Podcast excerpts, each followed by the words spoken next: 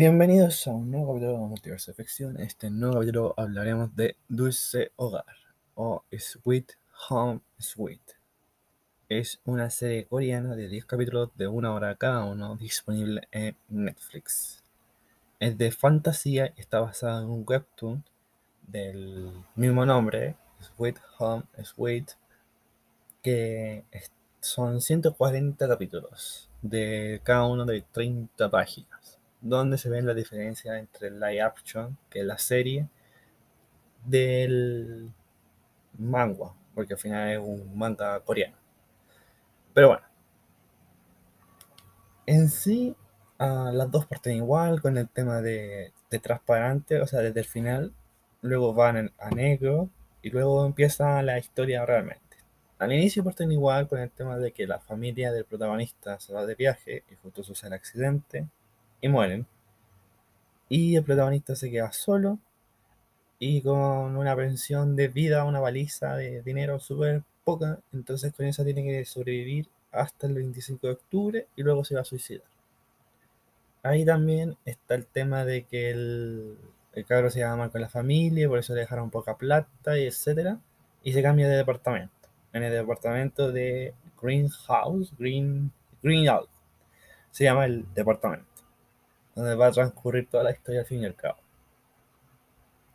Al inicio todo parte igual, porque el primer día es normal, al segundo día ya empieza lo raro, porque empieza a tener hambre, empieza a conocer un poco más los personajes, y ya como en el cuarto capítulo, o, en el, o sea, el cuarto día supuestamente, ya empiezan a aparecer los primeros monstruos.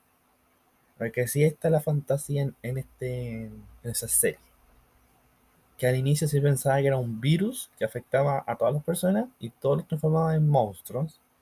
Pero después, a través que uno va viendo la serie y comparando con el manga, se va explicando que al final es parte experimento del gobierno de los coreanos y otra parte es del tema de, de como un parásito guion alma corrupto que te muestra tu deseo y el deseo el que te da a transformarte. Pero bueno, en esta serie también hay estos personajes que son el de lentes, que manejaba el, departamento, el mafioso, el otro de lentes que tenía la, katana, la niña rockera, la hermana del de lentes que maneja el departamento, el viejito, la niña enfermera, etc. Igual todos esos personajes, el viejito sin piernas, todos esos personajes se van desarrollando de mejor manera en el, en el manga que en el, la serie. Porque no sé si me acuerdo cómo murió el viejito, pero acá muere trágicamente porque lo aplasta el monstruo de proteína. Y los monstruos también están bien adaptados, pero creo que hay como dos, tres que cambiaron nomás el diseño. Es decir, estaba el proteína, que era uno grandote, estaba el Santamonte, que tenía las piernas súper fuertes, que era de atletismo. Eh, proteína, ya se a imaginar su deseo, porque que quería comer proteína y ser el más musculoso, más fuerte de todo. Estaba el, el que tenía buen oído, que le cortaban la cabeza, la mitad. Estaba el, el mismo guardia del departamento, que al final también es un monstruo súper poderoso que se pasa doblando. El que más cambiaron, según mi opinión, fue el del araña con tentáculos, persona invertida. Porque en el webtoon lo muestran como uno de los monstruos más inteligentes y más fuertes. En cambio, en el en la serie lo mostraron directamente como una araña con cabeza de persona. Perturbator. Igual es perturbador, pero nada que hacerle a medida que van cambiando, avanzando los capítulos, uno se da cuenta que ya empiezan a aparecer un par de diferencias. Es decir, igual muere el de la espada, pero por ejemplo la de la niña rockera, como que había sido como que le habían perforado un, un, órgano, pero ese órgano no era importante, pero igual estaba así pie viva, pie muerta, entonces tuvieron que ver una forma de solucionarlo y también tenían la teoría de salir del, departamento a buscar medicamentos. Y para eso tenían que arreglar el auto, y el auto también estaba, También tuvieron que llevar al viejito, etc.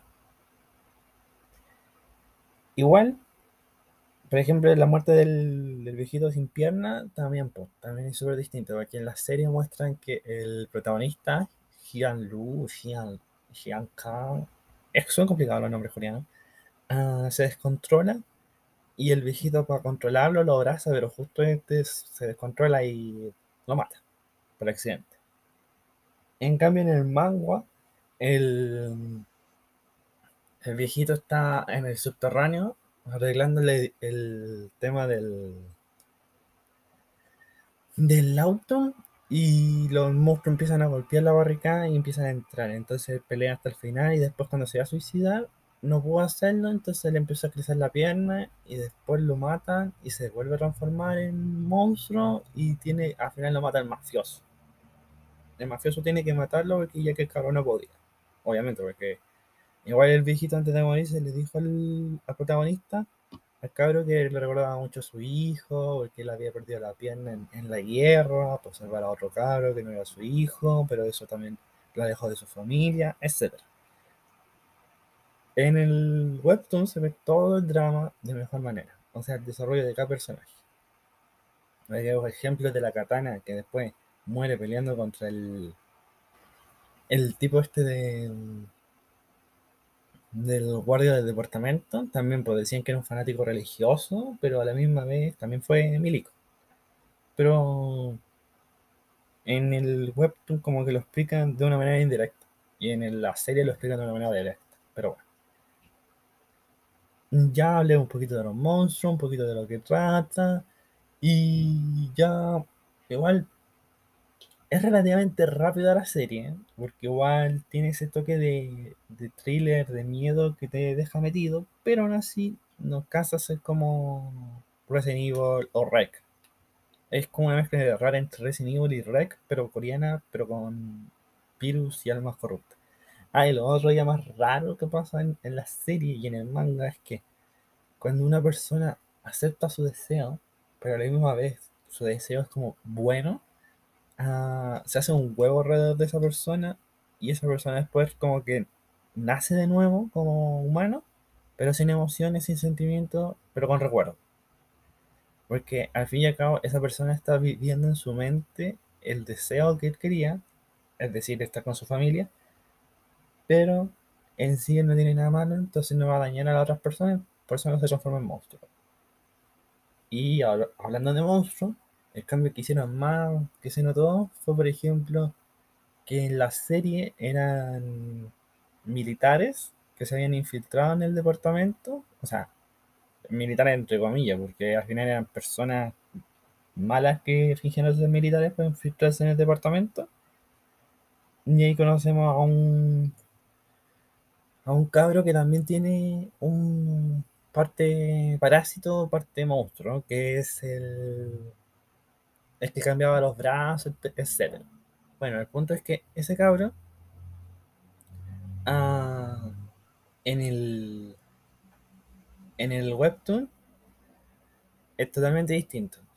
Porque al fin y al cabo ahí dicen que son prisioneros que se escaparon, que se tomaron un bus y se, y se fueron metiendo de departamento a departamento a robar lo que encontraran. Y ahí también se ve que cada uno tiene su propio delito. Uno un jefe mafioso, el otro era un, un, asesino, el otro era un estafador y el otro era un violador. Vaya grupo de, de locos, pero bueno. Ahí también el que tenía doble personalidad era el que tenía el parásito. Y ese parásito era el que peleaba por él. Igual, el gallo, ese personaje al inicio como que te molesta, pero después le tomas cariño. Pero igual lo matan. Y en cambio el,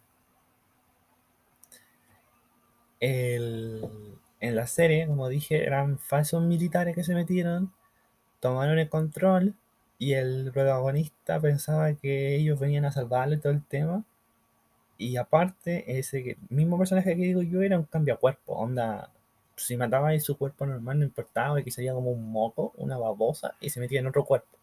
Y de hecho, ahí ya después cambian el final directamente. En la serie comparado con el webtoon. También hay un personaje que tampoco se incluyó en el, en el webtoon, que era la bombera, no bombera, que era militar. Que tenía el mismo físico. Tenía la misma condición física, pero esa no la incluyeron en el webtoon porque no la encontraron necesaria. O sea, eh, esa trama que hicieron extra para ese personaje fue totalmente por hacerlo en la serie.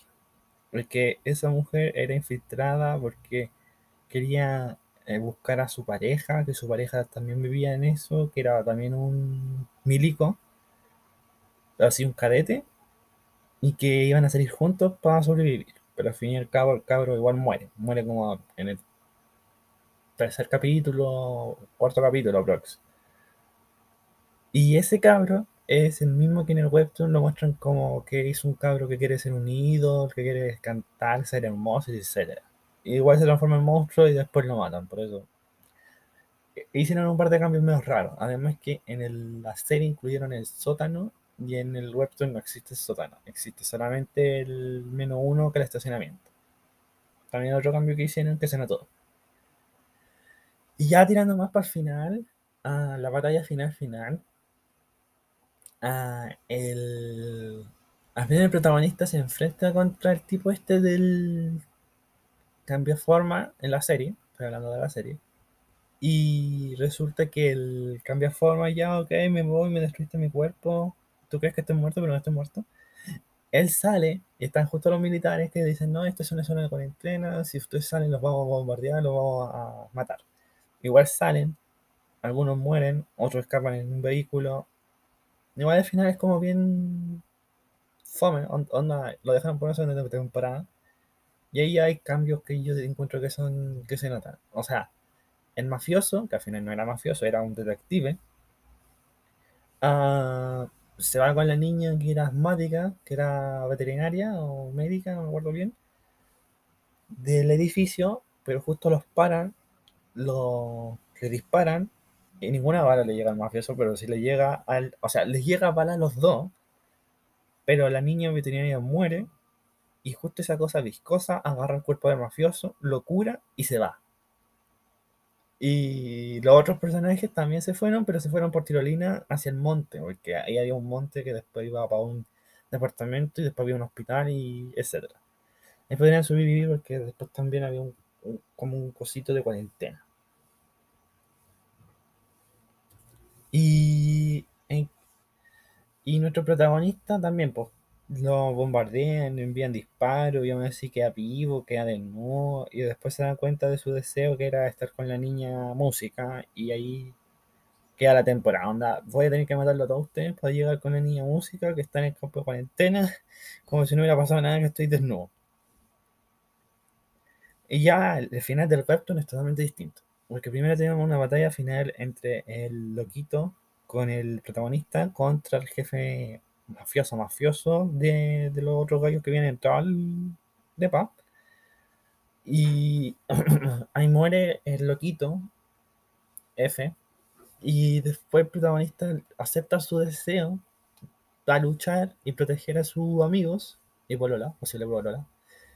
Y logra vencerlo pero el del lente, como ya está infectado, su deseo es ah, frenar al protagonista para así que su familia y sus amigos escapen al monte. Entonces se hace como una especie de, de cúpula que frena a los dos ahí se queda. Los otros personajes se van al, por el monte así. El mafioso, la niña asmática, la niña chica la niña de que tocaba el bajo, la niña, la hermana del los niños. Y eso creo que serían, porque la señora que estaba traumada con el tema de haber perdido a su bebé también muere. La niña que era súper vendida también muere, se cae de la escalera en la serie. En cambio, en el webtoon se cae porque un, monstruo volador para tirar abajo y la corta a la mitad bien sangriento. Eso es lo otro, esta serie tiene harto gore, no es recomendable verla si no le gusta el gore y cosas así. Y al final después muestran que ellos están en un campo de refugiados, están viviendo su vida tranquilamente. Y muestran que hay dos huevos en la azotea. Espero que sea el protagonista y el delante. Y el protagonista sale desnudo y empieza a caminar y después muestran que justo se junta con, con la niña.